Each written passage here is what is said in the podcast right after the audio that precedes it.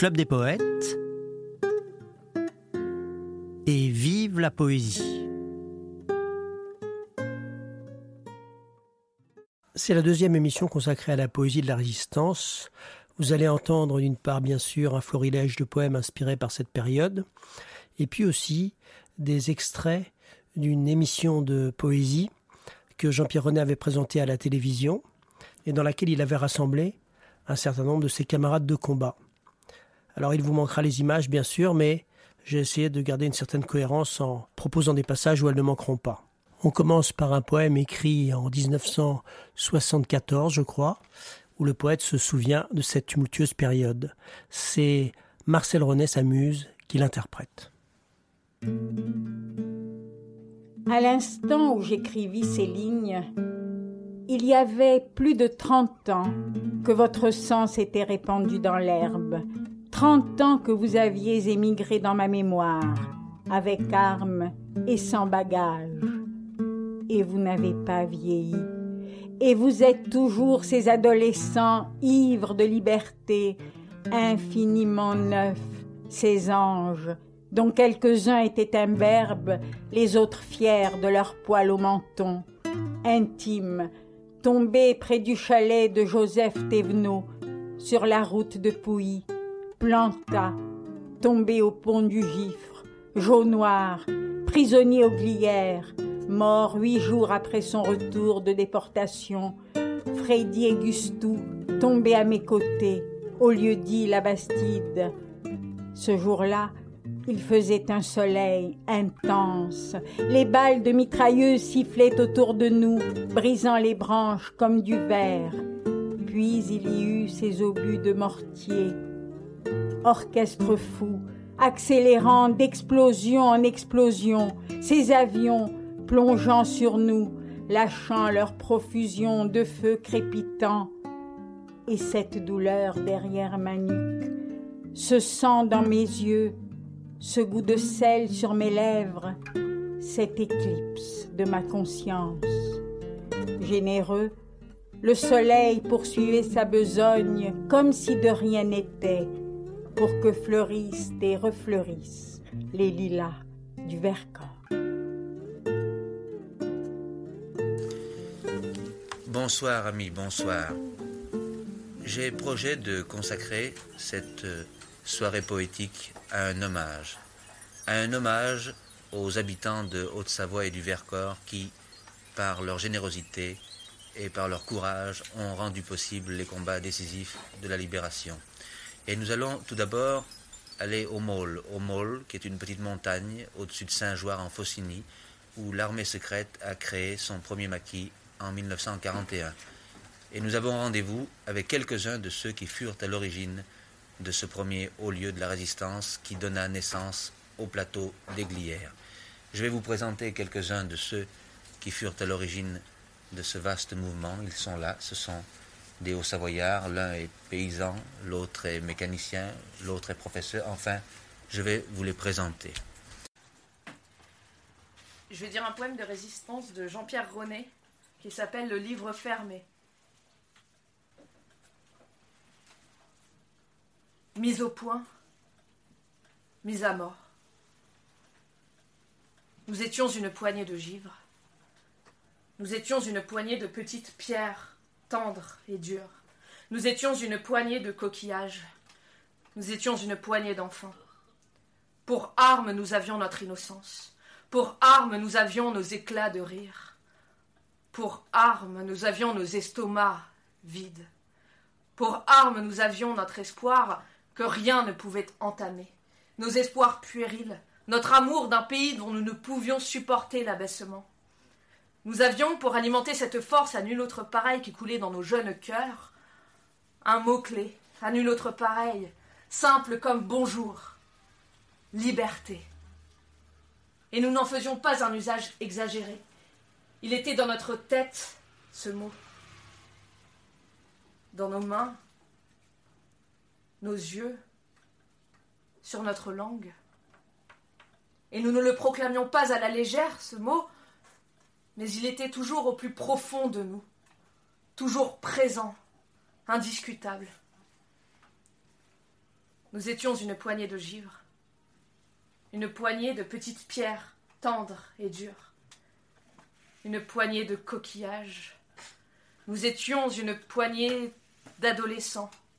Pour armes, nous avions notre innocence. Pour armes, nous avions nos éclats de rire, nos propos de circonstance.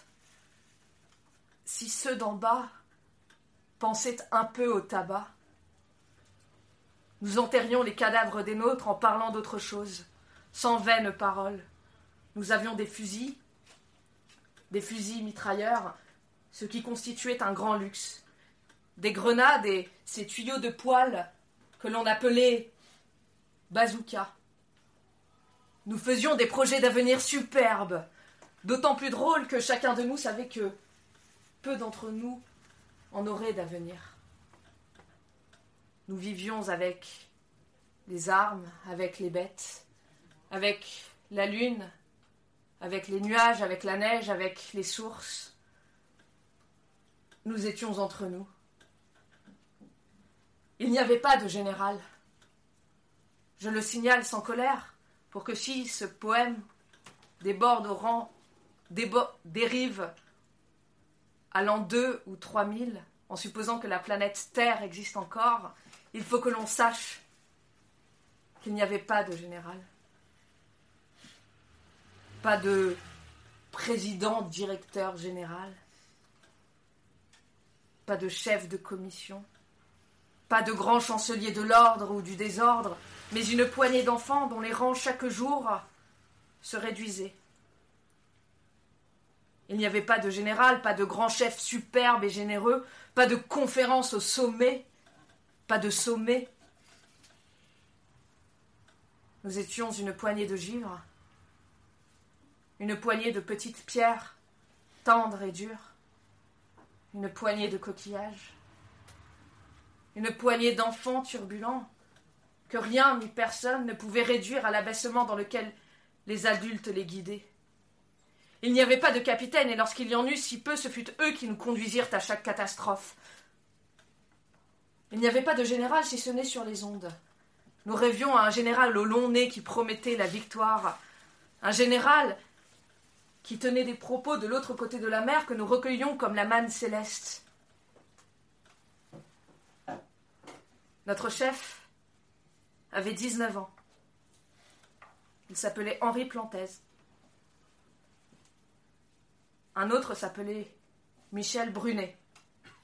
Il avait 20 ans. L'un et l'autre furent abattus comme des loups. Et il n'est pas un seul de mes lecteurs qui sache ce qu'ils firent. Pas un seul d'entre vous qui se souvienne de leur nom. Vous avez rejeté notre poignée de givre dans les marges de l'histoire. Vous nous avez oubliés, piétinés, niés. Je vais finir ce poème par un souvenir très cher. Il s'appelait le Ch'timi.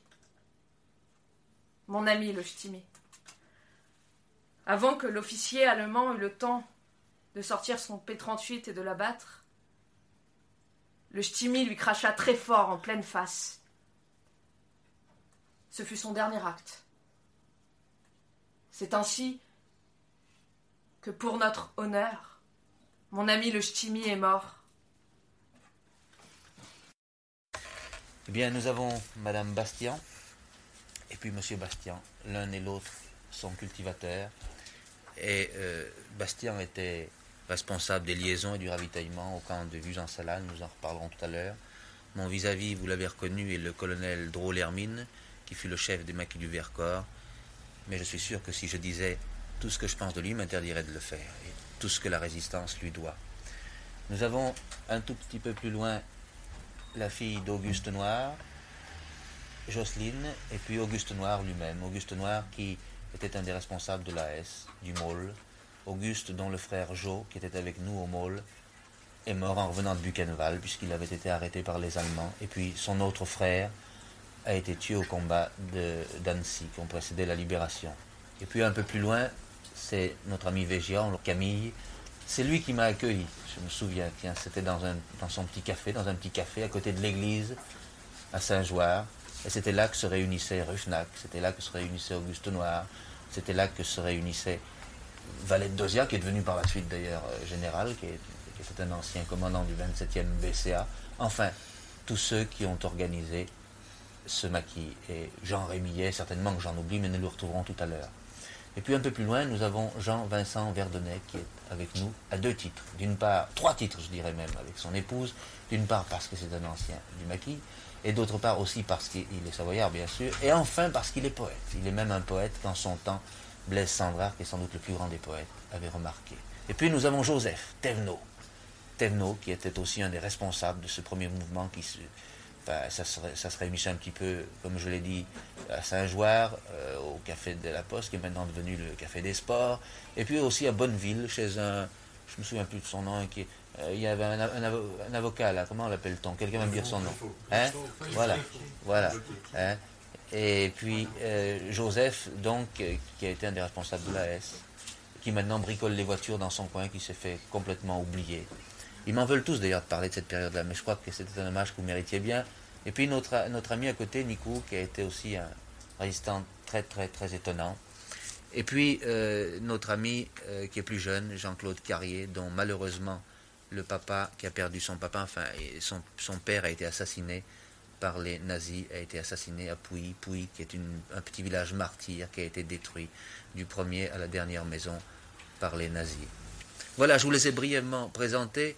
Je voudrais maintenant, euh, non pas m'étendre abondamment sur ce sujet, mais vous dire qu'à cette époque, nous avions un chef, un jeune chef, qui s'appelait Henri Planta.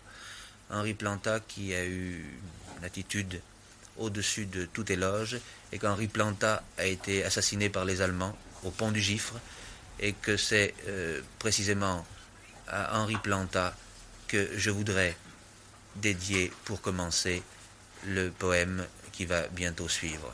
À tous ceux-là que je viens de dire et à ceux que j'oublie et auxquels je demande pardon de les oublier parce qu'ils sont très présents dans mon cœur, à tous les premiers résistants, je dédie le poème qui va suivre. Ô moi des floraisons, moi des métamorphoses, mais qui fut sans nuages et joint poignardé, je n'oublierai jamais les lilas ni les roses, ni ceux que le printemps dans ses plis a gardés.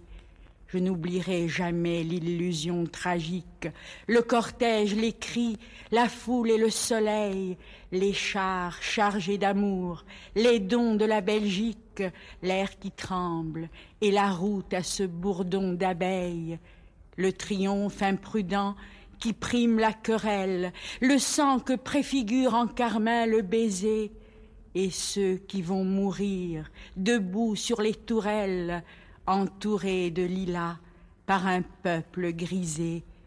Je n'oublierai jamais les jardins de la France, semblables aux micelles d'un siècle disparu, ni le trouble des soirs, l'énigme du silence, les roses, tout le long du chemin parcouru, le démenti des fleurs au vent de la panique, aux soldats qui passaient sur l'aile de la peur, aux vélos délirants, aux canons ironiques, au pitoyable accoutrement des faux campeurs. Mais je ne sais pourquoi, ce tourbillon d'images me ramène toujours au même point d'arrêt, à Sainte-Marthe, un général de noir ramage, une villa normande au bord de la forêt, tout se tait, l'ennemi dans l'ombre se repose. On nous a dit ce soir que Paris s'est rendu, je n'oublierai jamais les lilas, ni les roses, et ni les deux amours que nous avons perdus. Bouquet des premiers jours, lilas, lilas des Flandres, douceur de l'ombre dont la mort farde les joues, et vous, bouquet de la retraite, rose tendre, couleur de l'incendie au loin, rose d'Anjou. Eh bien, nous allons maintenant quitter le môle, le môle d'où d'ailleurs un beau matin, c'était inévitable, nous fûmes délogés par les Italiens. Et ce jour-là, nous en sommes à peu près bien tirés. L'un d'entre nous, Guillerminet, a eu une balle dans le pied, un autre a été fait prisonnier. Enfin, dans l'ensemble, pour notre première rencontre avec l'ennemi, les choses s'étaient pas trop mal passées. Et nous nous sommes repliés du côté d'Oignon. Vous voyez, le curé d'Oignon, maintenant, ben, il a peut-être un peu oublié ces choses, mais pas toutes, je suis sûr. Et voilà, il est en train de s'occuper de ses paroissiens. Et c'est à lui que nous devons d'avoir trouvé un chalet de repli au-dessus de Mejvet, euh, à côté des Brons, les Brons qui sont deux braves paysans, qui existent toujours là-bas et qui ont fait beaucoup pour nous. On leur doit toujours 30 litres de lait, tiens, pendant que j'y pense.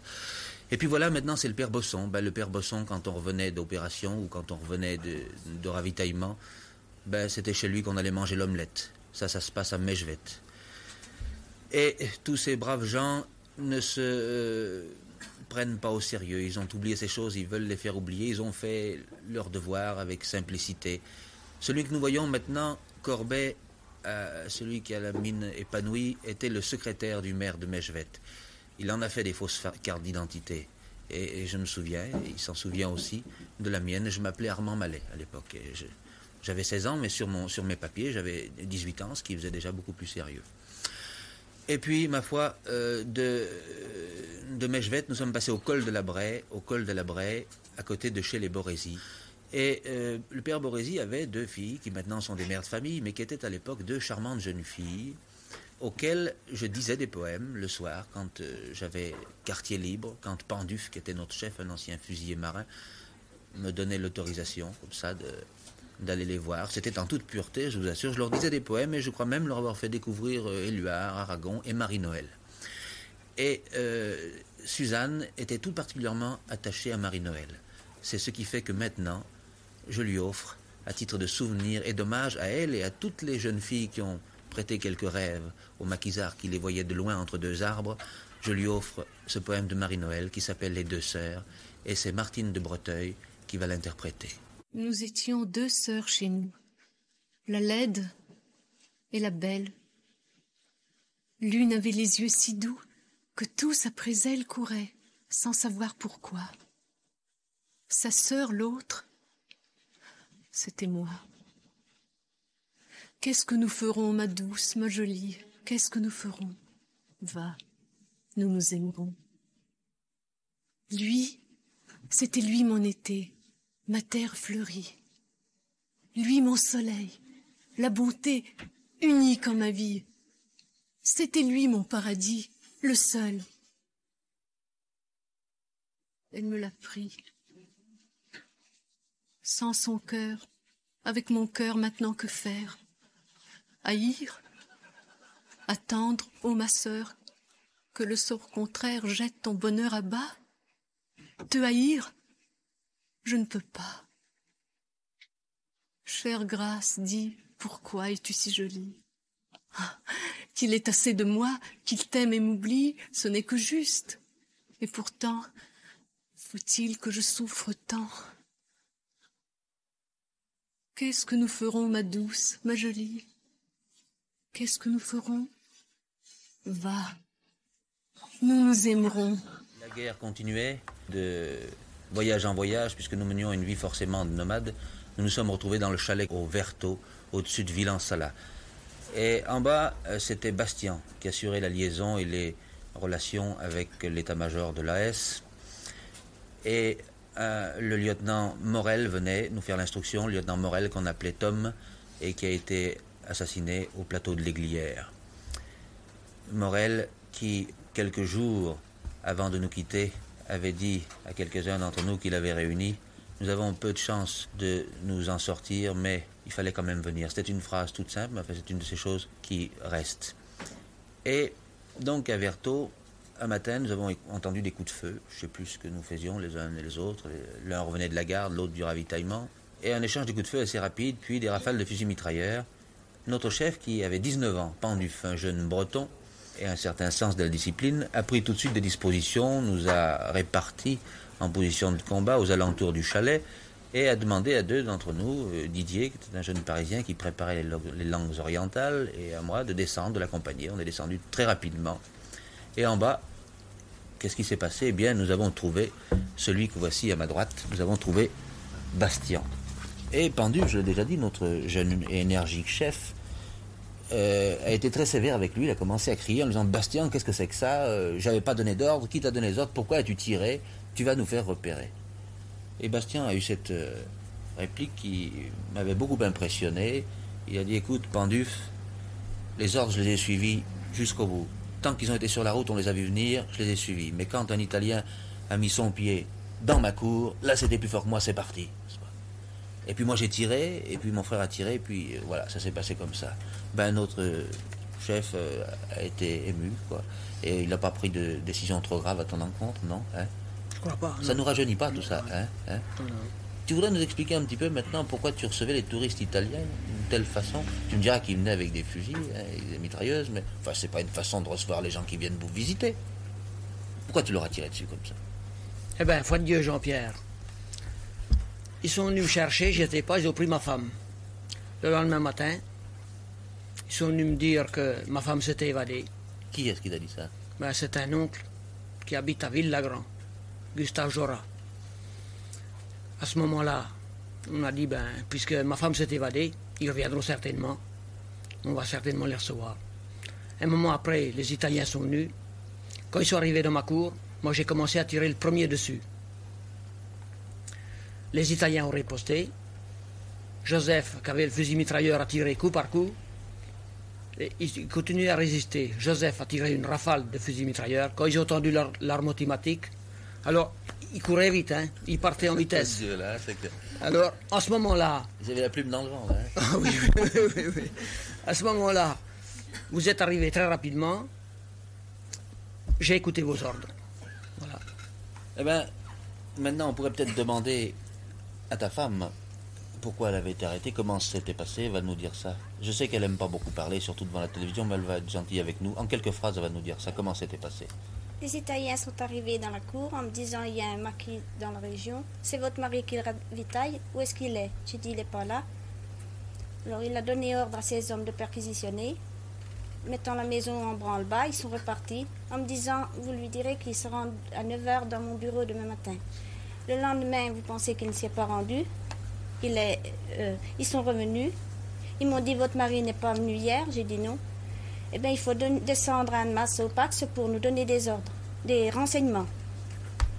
Alors, je voulais pas y aller parce que j'avais la petite et des bêtes. Je voulais pas y aller, mais ils m'ont emmené de force en me disant Dans une heure, ma parole d'honneur, vous serez de retour.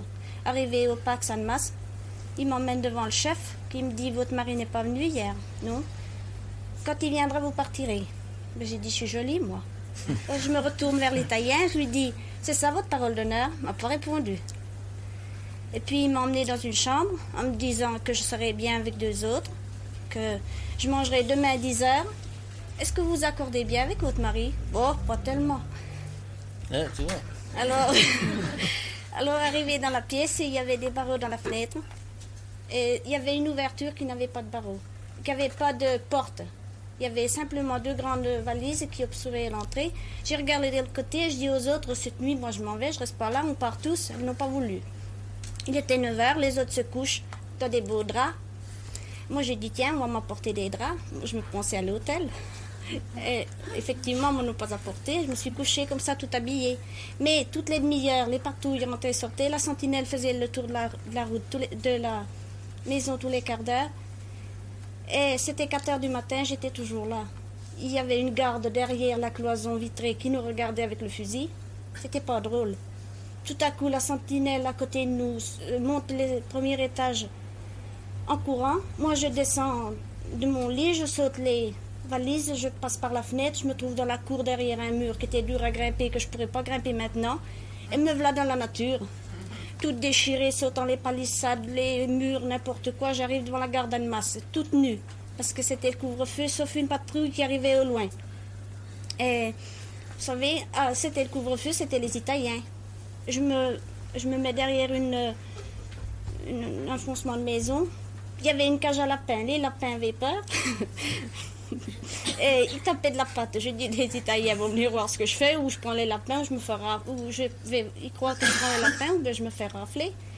Et puis, ils sont partis. Alors j'ai pris la direction de chez mon oncle à 2 km, à travers champs et n'importe quoi, quoi. Je suis arrivée tout déchirée chez mon oncle. Je frappe, il m'ouvre, il me dit Tu viens du cinéma et tu te fais rafler. Je lui explique ce qui s'était passé, puis je lui dis Paye-moi un verre de vin parce que je m'en suis vue. J'étais toute déchirée, vous savez et puis sale. Et puis je dis à mon oncle, il faut vite monter trouver Gabriel parce qu'ils vont monter pour voir où je suis passée. Si je suis remontée chez nous. il est monté, et puis vous savez ce qui s'est passé. Et moi, dans l'après-midi, je suis montée à pied. J'ai fait 20 km en évitant les routes à travers les bois et tout. Et je suis arrivée chez nous. Je, je voudrais remercier la, famille, la famille Picot-Kerzelet qui m'a reçue comme pas une en Haute-Savoie. Voilà. Eh bien, merci. C'est elle qui a gardé ma petite fille. Merci.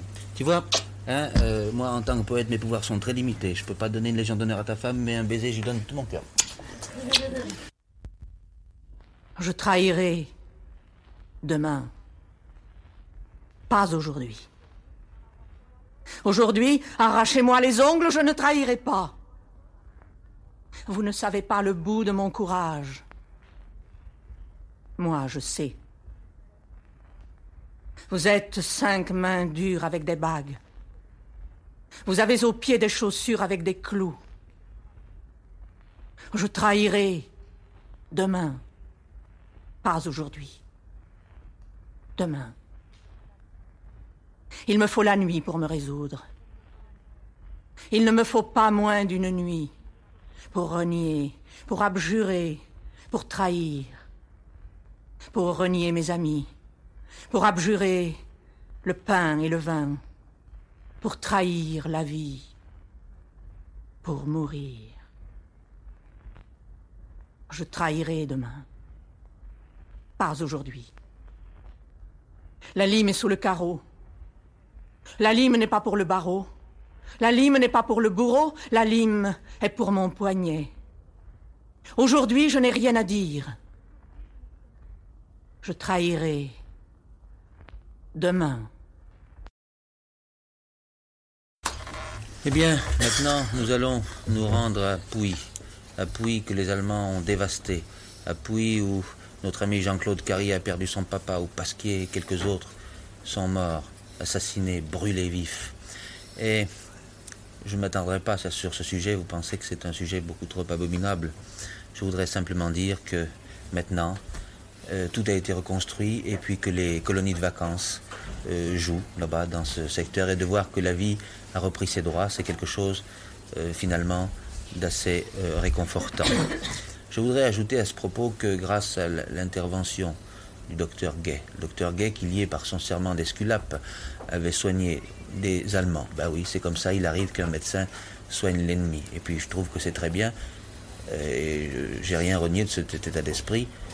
Le docteur Gay avait soigné des Allemands qui avaient été blessés dans les combats, donc avec les nôtres, et à ce titre-là, il a réussi à obtenir d'un officier allemand que tout le monde, tous les otages qui avaient été faits fouiller dans les environs, ne soient pas passés par les armes. C'était quand même euh, une, une, victoire que pacifiquement il euh, remportait de la sorte. Donc pour lui, nous allons offrir un poème. Ce poème a été écrit par un poète qui est peut-être un de nos meilleurs poètes, René Char, et qui a été l'un des chefs de la résistance aussi.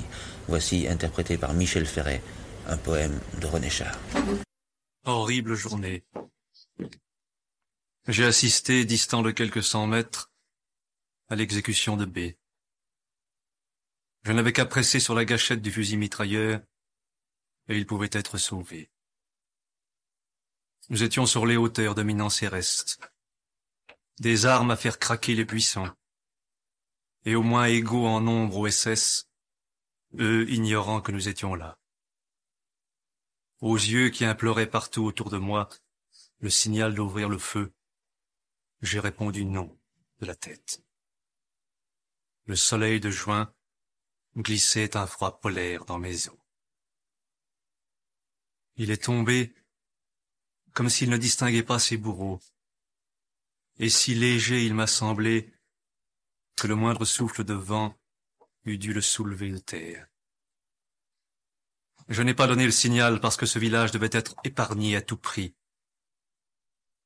Qu'est-ce qu'un village? Un village pareil aux autres? Peut-être l'a-t-il su, lui, à cet ultime instant. C'était Et vive la poésie, l'émission hebdomadaire du Club des poètes, et pour terminer, quelques mots du fondateur Jean-Pierre Renet. Bonsoir amis, bonsoir, qui que vous soyez, où que vous soyez, si vous avez quelque chose sur le cœur, quelque chose qui passe difficilement, écrivez-moi, écrivez-moi tout de suite comme on écrit à un ami, et nous saurons peut-être un peu moins seul. Bonsoir, à la semaine prochaine et vive la poésie.